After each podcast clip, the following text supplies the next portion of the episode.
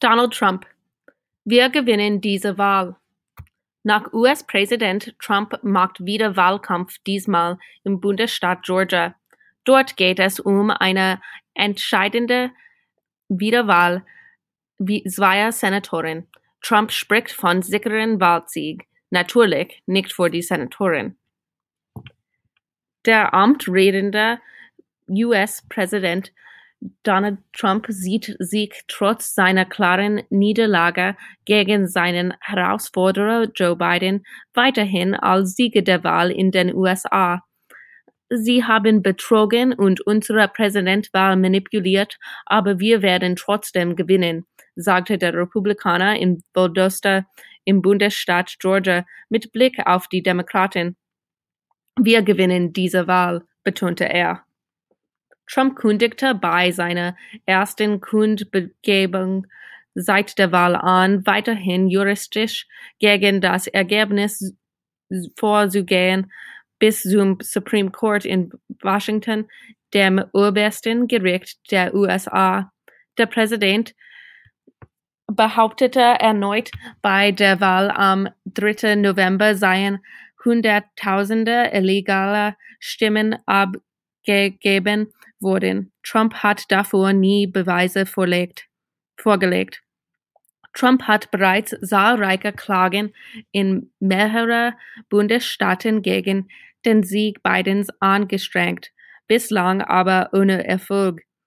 Auch eine Neuauszählung in Georgia hat Bidens Sieg in dem umkämpften Bundesstaat bestätigt den ersten eines demokratischen Präsidentschaftskandidaten dort seit 1992.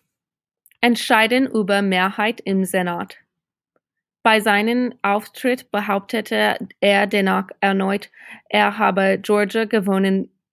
Zudem setzte er sich in Valdosta vor den Erhalt der Mehrheit seiner Republikaner im Senat ein.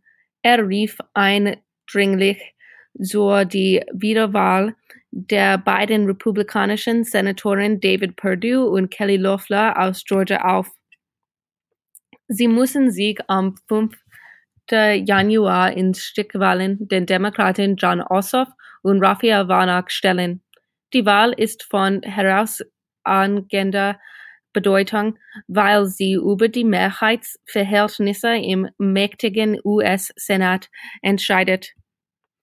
Kamala Harris könnte Ausschlag für Demokraten geben. Bei den Wahlen am 3. 3. November konnten sich die Republikaner bereits 50 der hunderte Sitzen in der Parlamentskammer sichern. Sollte es den Demokraten gelingen, die beiden Sitze in Georgia zu gewinnen, gäbe es im Senat ein Patt. Dann hätte die gewählte Vizepräsidentin Kamala Harris, die zugleich Präsidentin des Senats ist, bei Stimmengleichheit das letzte Wort.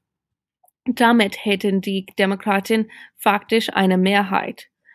Umfragen sahen in Georgia zuletzt die beiden demokratischen Herausforderer knapp vorne. US-Medien hatte Biden vor knapp einem Monat als Sieger der Präsidentwahl ausgerufen.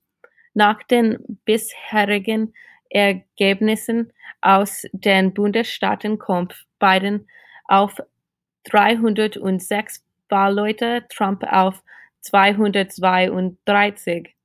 Wahlgewinner ist, wer mindestens 270 Wahlleute gewinnt. Biden soll am 20. Januar vereidigt werden.